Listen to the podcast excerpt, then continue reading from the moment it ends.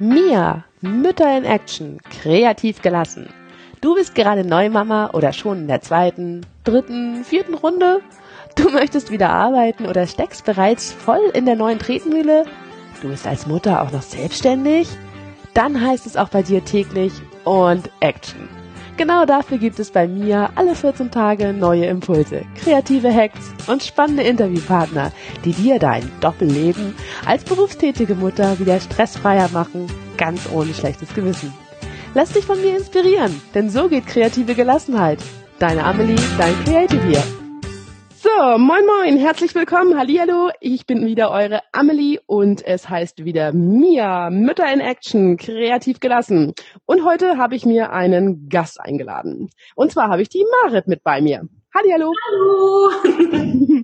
und wie ihr schon hört, ähm, muss sie über Zoom zugeschaltet sein und ich will auch die ganze Geschichte nicht verschweigen. Wir haben dieses traumhafte Interview eigentlich längst aufgenommen gehabt und dann kam ich und hab's vermurkst. Und jetzt muss die arme Marit, statt mit mir bequem noch mal ein Käffchen zu trinken, ein bisschen zu schnacken, muss sie sich die Zeit nehmen, per Zoom zugeschaltet, äh, mit mir zu klönen. Und das immerhin bei, und jetzt wollen wir es vorsichtshalber auch nicht verschweigen, was ein Kilometer Luftlinie?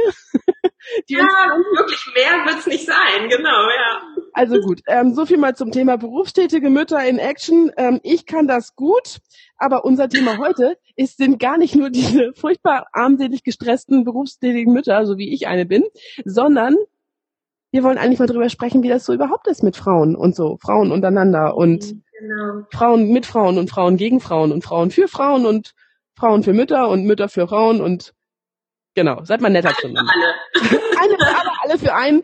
Den werdet ihr noch öfter von mir hören demnächst. Ähm, seid gespannt und bleibt in der, auf dem Thema auf jeden Fall auch dran. Ja. Marit, genau, du bist berufstätig? Ja. Und ich wollte sagen Mama der Nation, aber nicht ganz, ne? Mm, nein, nicht ganz. Äh, daran arbeite ich auch nicht. Ähm, aber ich bin so, sozusagen eine Praxismama. Mhm. Ja, soll ich ein bisschen was dazu erzählen? Schieß mal einfach los, genau. Genau. Ähm, genau, ich bin Marit und ähm, übrigens mir macht das überhaupt nichts aus, zum zweiten Mal jetzt mit dir zu sprechen. Ich finde das, ich finde das cool, dass wir das nochmal machen. Und außerdem bin ich auch großer Fan davon, ähm, dass Dinge nicht immer so perfekt laufen, ne? Weil die Erfahrung haben wir ja alle, wir planen alle und, und das wird so laufen und ganz toll und beim ersten Mal wird die Technik mega funktionieren. Ja, doch nicht. Jetzt machen wir es nochmal und das ist überhaupt gar kein Problem. Ähm, genau. Warum bin ich eine Praxismama? Ähm, mein Mann hat sich selbstständig gemacht vor nunmehr 14 Jahren als Osteopath und seit fünfeinhalb Jahren machen wir das Ganze in einer größeren Praxis mit äh, Angestellten und Freiberuflern und wie man sich wahrscheinlich vorstellen kann, das konnte er dann doch nicht mehr ganz alleine machen. Mhm. Ähm, und da hat er mich ins Boot geholt, weil es damals in meine Lebenssituation so gut reinpasste. Und jetzt bin ich eine Praxismama, sozusagen nicht die Mama der, der Nation, aber die Mama der Heil- und Chiropraxis in Sasel. Und das bin ich. Genau, das ist ja auch so ein bisschen wie Flöhüten zwischendurch. äh, schlimmer. Also ja, manchmal ist es schlimmer als Flöhüten, da hast du recht, ja. naja, und von daher sprichst du natürlich auch vielen Unternehmerinnen unter uns sozusagen aus dem, aus dem tiefsten Herzen weil das kennen ja auch viele von uns, dass das eine ziemliche Herausforderung sein kann. Und genau, du bist eine Wahl nicht Mama ansonsten. Ich bin eine Wahl nicht Mama. Das, äh, das ist tatsächlich eine schöne Wortgebung dafür. ähm, äh, und ich finde es cool, dass du mir diese Frage gleich am Anfang stellst, weil ähm, ich hau dann auch gleich mal raus. Also normalerweise ist meine Erfahrung mit dieser, mit diesem Wahl nicht Mama sein eher eine negative. Mhm. Also äh, es ist tatsächlich so, dass ich mir schon bei vielen gemütlichen Weinabenden anhören musste, wie egoistisch ich doch sei, keine Kinder zu bekommen. Das ist mir nicht nur einmal passiert, das ist mir mehrmals passiert und ähm, selbst wenn es nicht aggressiv angreifend ist, so mache ich doch immer wieder die Erfahrung, dass wenn ich gefragt werde, haben Sie denn gar keine Kinder, wollen Sie denn gar keine Kinder und ich das dann mit Nein beantworte, dass dann oft sowas kommt wie Mitleid oder warum denn nicht? Also Unverständnis im weitesten Sinne, aber eben oft auch sowas von ähm, ja, es hat, hat schnell tatsächlich irgendwie so ein bisschen was äh, Bemitleidendes oder Negatives. Und das macht mich mhm. immer so total traurig, weil ähm, nicht nur, dass ich zum einen meine ganz persönlichen Gründe dafür habe, warum ich das so entschieden habe, sondern ähm, ich denke eben zum anderen auch, ich habe mich ja nicht entschieden, keine Kinder zu kriegen, weil ich Kinder nicht mag. Also, also das absolute Gegenteil ist der Fall. Ähm, ich bin Mutter, äh, Mutter, genau. Ich bin Tante von zwei wunderbaren kleinen Mädchen und ähm, ich liebe Kinder, also das ist nun gar nicht das Problem.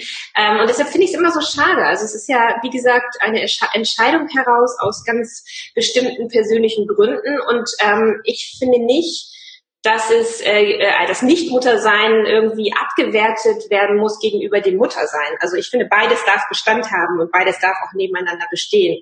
Und ich glaube, das ist ja auch ein kleiner Teil dessen oder ein großer Teil dessen, warum wir heute dieses Interview führen.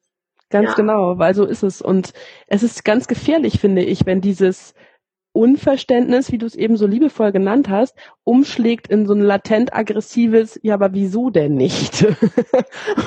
da denke ich mir nämlich auch so, hey, die Frage möchte ich auch nicht gestellt bekommen, wenn ich Kinder habe. Und das, was dir mit Kindern natürlich häufig passiert, ja. ist, dass du in anderen Situationen, in völlig anderen Kontexten und Situationen plötzlich ähm, das Gefühl hast, dich dafür entschuldigen zu müssen, dass du es gewagt hast, Kinder zu bekommen. Mhm.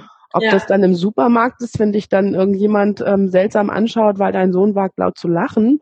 Ja. Okay, das tun Dreijährige hin und wieder mal. Ist jetzt nicht ansteckend, äh, ist auch nicht schlimm, macht auch nicht kaputt weh. eigentlich, tut auch nicht weh, aber okay, könnte natürlich irgendwie auch den Tag versauen, wenn man gerade schlechte Laune haben möchte. Das ist doof, verstehe ich total, also habe ich voll Verständnis für. Und ähm, ja, gerne natürlich auch, was ähm, die meine Klientinnen ja auch immer wieder bemängeln, äh, zu Recht, der Umstand, dass Arbeitgeber manchmal nicht so super positiv darauf reagieren, wenn man sagt, ich werde Mama. Die hätten eigentlich viel lieber die Damen, die sagen, wollen wir nicht. Ja, das stimmt. Bei denen bin ich tatsächlich hoch im Kurs. Ne? Du hast genau wenn es eine Menschengruppe gäbe oder ich mir jetzt eine ähm, hersuchen müsste, die das sozusagen eher durchaus positiv bewertet, es von Arbeitgeber. Ja. Absolut, ja. Leider immer noch ganz häufig. Ähm, da kämpfen wir ja auch noch ganz fleißig gegen an. Aber ähm, das wollen wir heute einfach mal äh, außen vor lassen, das Thema. Das soll uns gar nicht tangieren, sondern was uns eigentlich mehr interessiert und weshalb wir beiden ja auch ins Schnacken gekommen sind, ist die Frage, wie können denn wir Frauen untereinander uns einfach mal so ein bisschen noch mehr zusammenraufen, anstatt dann auch noch loszugehen und uns gegenseitig die Nase zu zeigen oder dieselbige zu rümpfen oder ähnliches. Weil wie geil ist es eigentlich, wenn man jemanden um sich hat, der selber sagt, ich möchte gar nicht so dringend, aber ich mag Kinder total. Ähm, also bei mir klingelt da sofort so, oh, ein freiwilliger Babysitter. ja, genau. Ja. Ja, ich, ich glaube, das ist genau der Punkt. Also die, die Frage ist ja eine sehr wichtige und eine sehr berechtigte. Wie können wir uns da eigentlich eher unterstützen und nicht bekriegen oder bekämpfen? Und ähm, ich glaube, die Antwort ist halt auch eine ganz einfache, einfach, einfach indem wir das halt tun, uns unterstützen. Und das ja. tun wir schon dann, oder das Ganze fängt ja schon dann an, wenn wir dem einfach nicht immer so eine Bewertung äh, geben. Also warum sollte ich jetzt losgehen und sagen, Edgy Badge, äh, selber schuld, dass du gestresst bist? Nicht mal gegen zwei Kinder entschieden. Das ist ja völlig lächerlich, weißt du? Also ich, kann, ich höre dir lieber zu und, und sage, hey, das verstehe ich, dass du mega gestresst bist, weil Wahnsinn, was du alles so leistest an einem Tag. Ähm, und das total anerkennen und wertschätzen, dass du zwei wunderbare Kinder, ich kenne ja deine Kinder, Kinder hast ähm, und das so geil gerockt kriegst. Aber ich brauche mich ja nicht hinsetzen und zu sagen, so, ja, war ja auch blöd von dir, das so zu entscheiden. Also was, also was bringt mir das? Und umgekehrt ist es für dich halt eben genauso, ne? Warum sollst du dich jetzt hinsetzen und sagen, so, äh, ja, also hm, so jemand wie du ist ja klar, dass du dich dagegen entschieden hast. Du bist ja den ganzen Tag am Kaffee trinken und du hast ja bestimmt nie Stress oder so. Ich übertreibe das jetzt ja bewusst. Genau. Ne? Aber es bringt uns ja gar nichts. Es bringt dir nichts, es bringt mir nichts. Und viel eher geht es darum, schon wie du angedeutet hast, zu gucken, wie können wir uns gegenseitig unterstützen. Also da kannst du mich vielleicht mal anrufen, wenn du sagst, ey, ich brauche mal zwei Stunden kinderfrei. Und ich sag, hey, ich mag deine Kinder. Ja, klar mache ich das gerne so. Dann ist es eine ganz andere Basis. Und ich denke halt, und das kriege ich halt so oft mit im Bekanntenkreis, im Job, Und dann, klar, auch in der gesellschaftlichen Diskussion, dass wir immer als Frauen auch leider immer noch viel dazu neigen, uns, uns gegenseitig immer so zu bewerten und zu sagen, mhm. ja, wie finde ich das denn, dass die das so macht, anstatt einfach mal zu sagen, die macht es so und ähm, einfach mal mit der darüber ins Gespräch zu kommen. Wie geht's dir denn damit? Warum hast du das so entschieden? Ist, fühlt sich das immer noch für dich wie die richtige Entscheidung an, aber eben positiv wertschätzend so. Und das wäre mir halt oder ist mir halt ein mega großes Anliegen. Und das finde ich eben auch so toll an deiner Arbeit, dass du jetzt zum Beispiel mich reingeholt hast in dieses Interview als Wahl-Nicht-Mama, zu mhm. sagen, ähm, das kann eigentlich nur eine Bereicherung sein, auch für alle Mütter. So. Und das ja. finde ich ist ein ganz anderer, ist ein ganz anderer Zugang, ne? So. Ja, weil ähm, mal ganz nebenbei, und da kommen wir ja auch gleich noch drauf, Marit hat natürlich A, eine wahnsinnig interessante Geschichte zu erzählen, B, hat sie mittlerweile einfach ein cooles Angebot, was eben auch für Mütter total wertvoll ist, mhm. wo es eben um Persönlichkeitsentwicklung geht und wo sie ein ganz großes Stück von sich in ihre Arbeit äh, hineinlegt und preisgibt und ihre Entwicklung sozusagen für euch fast forward ähm, mal so kurz in einen Workshop packt und wie geil ist das bitte? Und das Ding heißt, was auch noch Fun Shop, ne? Ich meine, alleine das Wort finde ich schon. Hallo? Also genau, so wie sie dann eben so ist, ne, passt es auch. Ja. Und von daher, das wollen wir euch alles gar nicht vorenthalten. Das kriegt ihr gleich alles noch. Ähm, allerdings habe ich äh, noch das Vergnügen oder beziehungsweise, wie ich es eben schon erwähnt habe, hat Marit halt eine ganz wahnsinnige Geschichte auch zu erzählen. Und die würde ich dich gerne noch erzählen lassen, weil da kommen wir auch so ein bisschen mehr auf so ein Frauenthema, ist zwar auch ein bisschen Männerthema, aber auch davon immer noch mehr Frauen betroffen als Männer. Ähm, Magersucht. Genau, ja. Genau, also da, da gehe ich super gerne drauf ein. Ähm, das ist tatsächlich für mich auch überhaupt gar nicht problematisch, weil ich mich an, an einem gewissen Punkt in meinem Leben entschieden habe, ähm, ganz bewusst sehr offen darüber zu sprechen. Und in diesem Fall, also in diesem ganz speziellen Podcast mit dir, macht das noch mehr Sinn, weil ich einfach sagen kann, ähm, dass meine Geschichte, meine Essstörungsgeschichte ganz eindeutig was auch zu tun hat mit meiner Entscheidung, keine Kinder zu bekommen. Mhm. Ich würde sogar, vielleicht sogar sagen, vielleicht hat es hauptverantwortlich was damit zu tun. Mhm. Ähm, ich versuche es trotzdem erstmal kurz, kurz zu machen. Du kannst da gerne nachhaken. Ich habe mit, mit 18 eine Magersucht entwickelt. Das hat mich dann die nächsten acht Jahre gut beschäftigt. Gut beschäftigt, damit meine ich, ich war quasi raus aus dem Leben. Ich habe acht Jahre damit verbracht, ähm, abwechselnd in der Klinik oder zu Hause bei meinen Eltern zu sein, ähm, die Krankheit immer stückchenweise loszulassen und dann aber wieder zu, äh, zurück an mich zu reißen, weil ich doch nicht ohne konnte. Und habe viel Therapie gemacht, ähm, bin durch, das muss ich leider so sagen, relativ großes Leid gegangen. Ich habe noch Psychiatrie erlebt, wie man es nicht gerne möchte, somit ans Bett äh, gebunden werden. Und das Ganze, das kann man, glaube ich, ohne dass ich da jetzt im Detail näher darauf eingehe, gleich verstehen. Das hat einfach was mit mir gemacht. So. Mhm. Und äh, was es vor allen Dingen mit mir gemacht hat, ist, dass als ich es dann ganz langsam geschafft habe, da rauszukommen, und ähm, das möchte ich gerne betonen, das war nicht nach den acht Jahren der Fall, sondern das ist jetzt, ich bin heute 40, vielleicht so in den letzten zehn Jahren äh, geschehen. Ähm, als ich da so ganz langsam wieder rausgekommen bin, habe ich zwei Sachen festgestellt. Und zwar zum einen, dass mir ein ganz großer Teil meines Lebens verloren gegangen ist. Also mhm. das war wie, als wenn ich in einer anderen Welt ich will auch noch nicht mal sagen gelebt habe, sondern existiert habe. Und zum anderen, ähm, dass ich so froh und dankbar war, an einen Punkt zu kommen, wo ich wieder selbstverantwortlich für mich leben konnte, dass ich mir aber zu dem Zeitpunkt, und das wäre so rein von der Logik und vom Alter her die Zeit gewesen, um über Kinder nachzudenken, einfach nur froh war, ähm, dass ich es hinkriege, mein eigenes Leben zu leben. Ich hätte mir zu diesem Zeitpunkt niemals, und da bin ich ganz ehrlich, vorstellen können, Verantwortung für ein anderes Leben zu übernehmen. Da, mhm. Also dem fühlte ich mich, das muss ich ganz klar so sagen, und damit habe ich aber auch kein Problem, nicht gewachsen. Ich weiß nicht, ob es ähm, vielleicht jetzt heute mit 40 anders wäre. Ich, ich stelle mir diese Fragen manchmal selber. Mhm. Ähm, inzwischen ist es einfach kein Thema mehr für mich, aber ich kann ganz klar sagen, diese Essstörungsgeschichte ist auch ein Aspekt davon, warum ich mich äh, gegen Kinder entschieden habe. Mhm. Ähm, was man vielleicht auch nochmal ganz klar sagen muss, auch wenn es klingt wie Schubladendenken, also Anorexie oder gerade Essstörungsthemen haben ja ganz oft auch einen Bezug zum Thema Weiblichkeit. Bei mir war das definitiv so.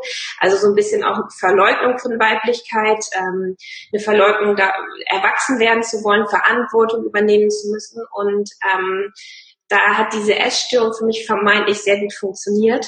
Und da kann man dann auch schon erkennen, das ist, glaube ich, so dieser zweite Aspekt, dass ähm, dieses Thema Weiblichkeit für mich auch ganz lange ein ganz großes Problem war.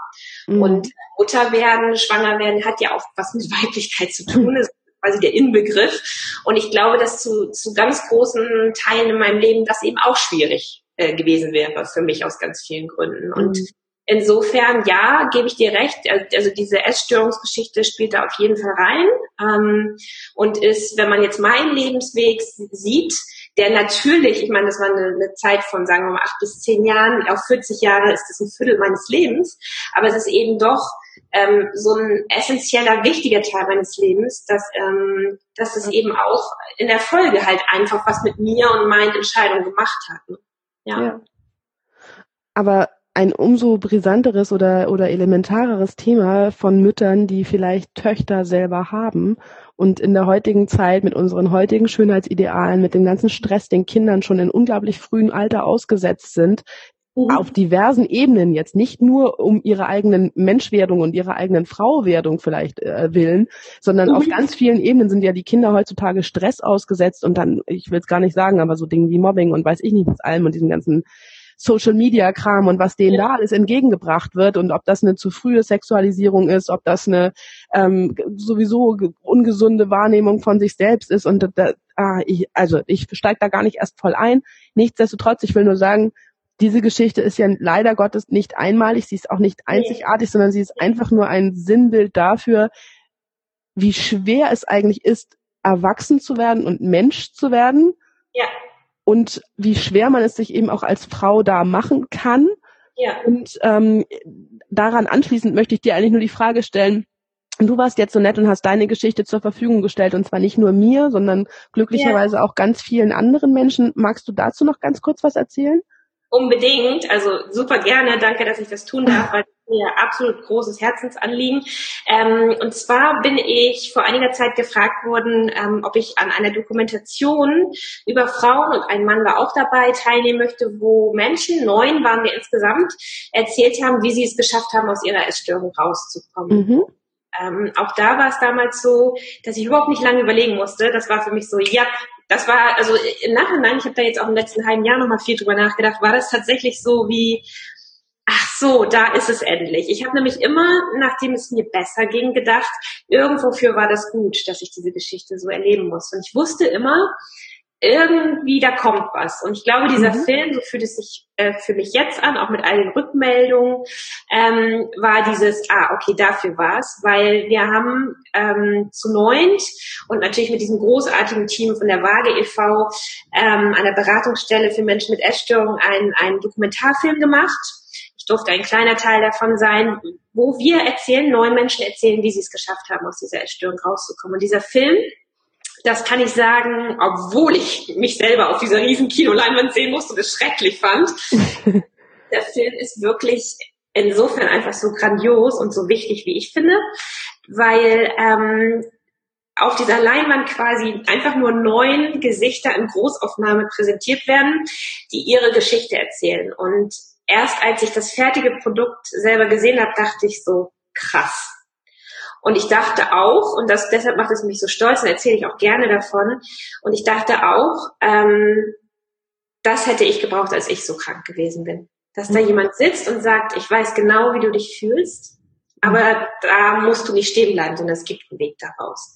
Mhm. Und das hat mich oder berührt mich heute, ich habe ihn natürlich nicht nur einmal gesehen, den Film, berührt mich immer noch selber sehr, nicht weil es meine Geschichte ist unter anderem, sondern einfach, weil es, ja, weil es in seiner Wirkung so krass ist. So, weil die Aussage ist, ja, man kann es auch aus einer äh, Erstörung herausschaffen. Und ich habe das geschafft. Ich bin bei weitem nicht die Einzige, sondern es gibt viele positive Beispiele und die sind so erzählenswert. Weil ich weiß nicht, ähm, ob es dir auch so geht. Mir geht's oft noch so mit dem Thema Erstörung. Man liest immer viel in der Presse ähm, ja über so äh, Krankheitswege, aber man liest so wenig über Heilungswege. Mhm, genau. Und, ähm, dadurch entsteht oft so ein Eindruck, als wären Essstörungen automatisch irgendwie chronisch oder so. Klar gibt es das oft. Ich habe diese Fälle auch viel in Kliniken kennengelernt. Das hat mich wahnsinnig traurig gemacht. Aber genauso gibt es so viele Menschen, die es schaffen, da wieder Schritte rauszumachen. Und äh, diese Geschichten, das finde ich so wichtig, die sollten gehört werden.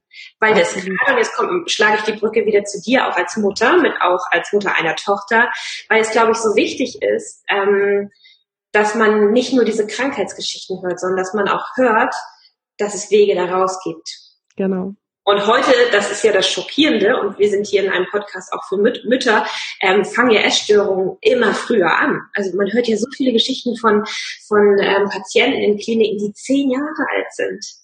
So, also so, wo ich denke, wow, okay, wie kann das passieren? So. Mhm. Und gerade weil das so ist, denke ich, ist es so, so, so wichtig, immer noch ähm, Prävention zu betreiben, zum einen in diesem äh, Themenbereich und zum anderen eben einfach gute gute Angebote zu haben, Hilfsangebote. Und da kann so ein Film auch tatsächlich ein Hilfsangebot sein. Und deshalb bin ich wahnsinnig stolz, dass es diesen Film gibt. genau. Und ich verlinke euch auch nochmal die Waage e.V. und ich verlinke euch alles, was ich kann, nachher unter dem Podcast. Also wer sich für das Thema interessiert, aus welchen Gründen auch immer und vielleicht auch nur neugierig ist, der darf da gerne mal reinschauen. Ja. Genau. Und jetzt wollen wir aber direkt auf die Kurve schlagen, weil deine Geschichte, wie du gesagt hast, die hat dazu geführt, dass du bestimmte Entscheidungen getroffen hast und bestimmte Dinge in deinem Leben getan hast. Und jetzt kommt die Kurve, da sind geile Sachen bei rausgekommen. Ja. Denn du bist ja ein phänomenaler Mensch geworden auf diesem Weg, so über die 40 Jahre, die du jetzt mal so zugegeben hast. Ja, danke. Genau, und jetzt erzähl uns auch mal, was machst du davon jetzt und was, was gibst du davon jetzt so weiter? Also erstmal Dankeschön. Ich, du siehst mich ja, die anderen sehen mich nicht, rot. Ähm, danke, danke, danke.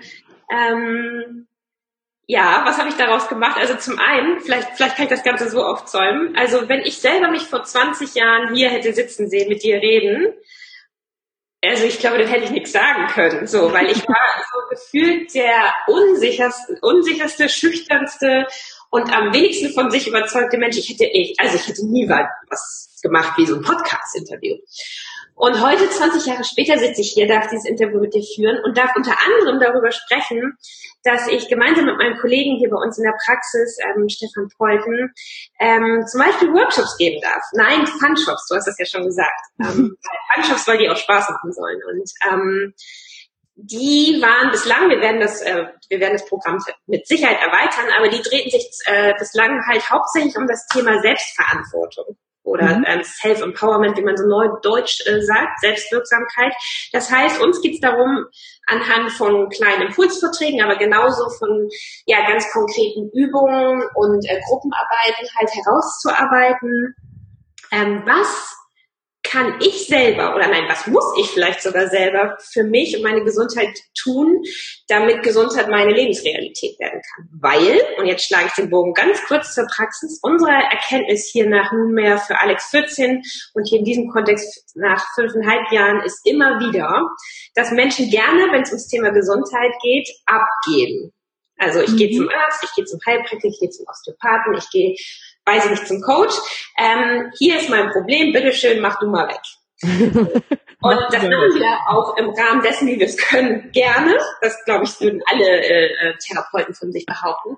Aber wir können es nicht. Weil am Ende ist es ja äh, der Patient selber, der dafür sorgt, dass er sich gesund fühlt. Und darum geht es. Es geht um diesen Mindset dahinter. Warum ist es so wichtig, dass ich verstanden habe, dass ich alleine verantwortlich bin für meine Gesundheit?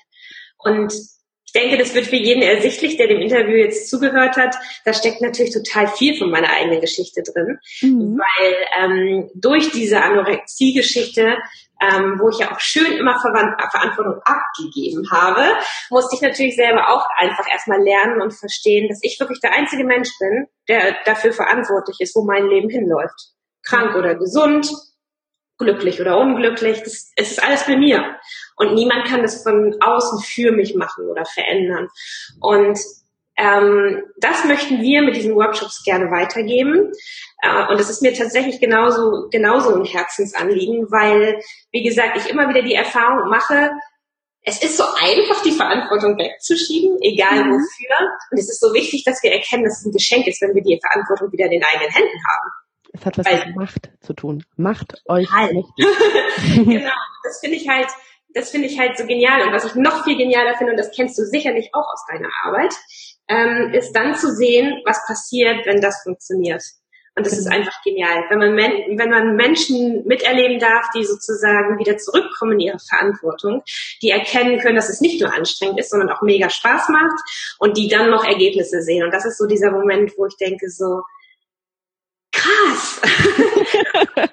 das habe ich bei mir so erlebt. Das ist einfach Wahnsinn und ich erlebe es so gern bei anderen, einfach zu sehen, so, hey, du hast dein Leben auf einmal wieder selber in der Hand und das hat tatsächlich was mit jeder Menge Powerkraft, ja, und auch Macht zu tun, ja. Mhm.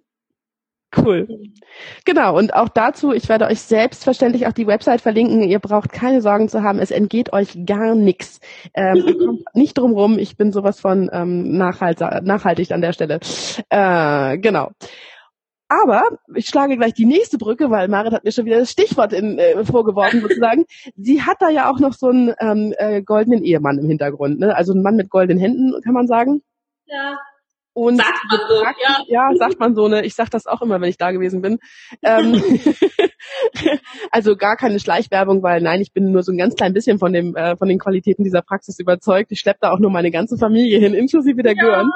So schön, so schön. Ja. Genau, und ähm, das ist einfach auch was ganz Wichtiges, was ich euch Mamis nochmal mitgeben möchte. Es gibt so viele Sachen, die wir so in den ersten Tagen, Wochen, Monaten gesagt bekommen, die an unseren Kindern irgendwie anscheinend ähm, augenscheinlich, scheinbar nicht so sind, wie sie sein sollten, mhm. ähm, wo ich an mir selber erleben durfte, wie sehr mich das verunsichert, wenn irgendwie ein Arzt so ein bisschen kritisch äh, mein Kind beguckt und ich mir nur denke, oh, ist das auch richtig so? Darf das so sein? Wächst sich das zurecht? Muss ich irgendwas machen? Habe ich irgendwas falsch gemacht?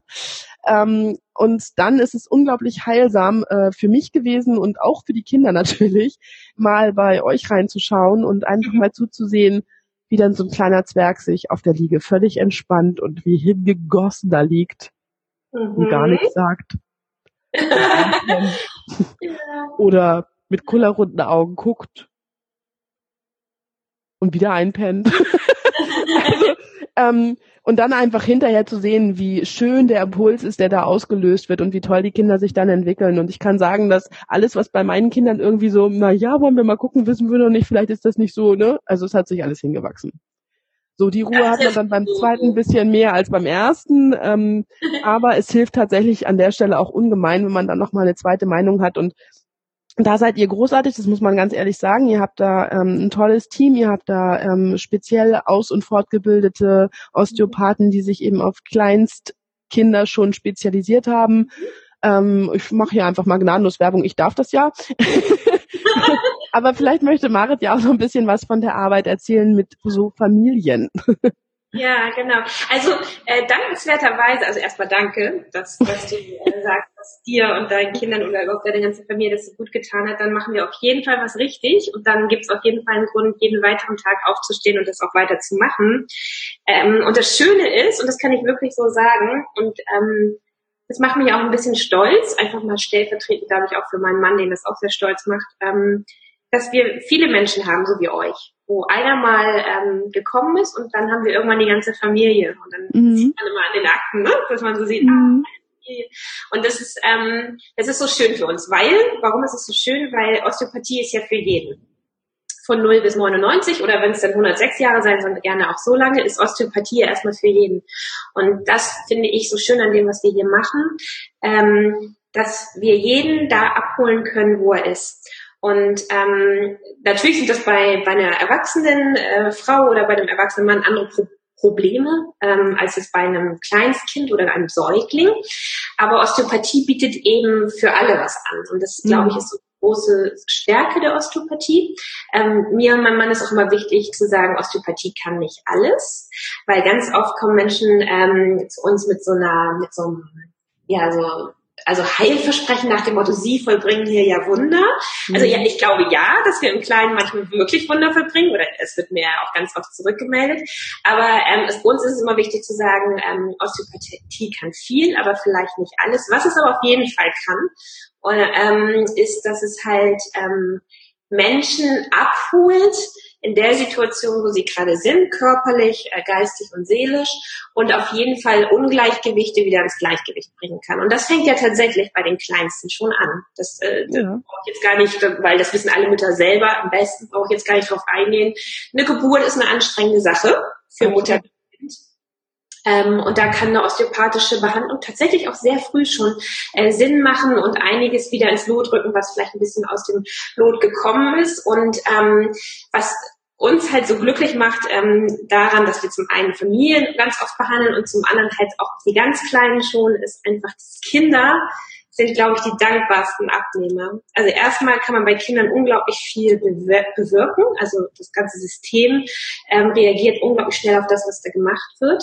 Ähm, das heißt, man sieht sehr schnell Erfolge. Das freut uns, das freut vor allen Dingen die Eltern. Ähm, dadurch, glaube ich, kommt es auch meistens zu einer sehr schnellen, großen Zufriedenheit, einfach weil die sehen, wow, okay, da passiert was. Das Kind trinkt richtig, hat keine Bauchschmerzen mehr, kann den Kopf nach links und nach rechts bewegen. Also ich könnte da jetzt mhm. viele mhm. klassisch sind, aufzählen. Und ähm, das ist das Schöne. Und zum anderen sind, sind Kinder sowieso die tollsten Patienten, einfach deshalb, weil die so komplett ohne Vorurteile kommen. Die haben keine Erwartungshaltung, die haben kein, das wird blöde werden, weil, das wird super toll werden, weil da ist einfach mal gar nichts. Und das, das heißt, es darf alles einfach so durch sie durchfließen und es passiert, was passieren soll. Und das ist, glaube ich, für Menschen wie uns, die das anbieten, einfach das Hammergeschenk. also von daher, Kinder zu behandeln, ist eine wahnsinnig äh, dankbare Sache. Und ähm, von daher freuen wir uns auch immer, wenn besonders viele kleine Patienten kommen. Ja. Genau.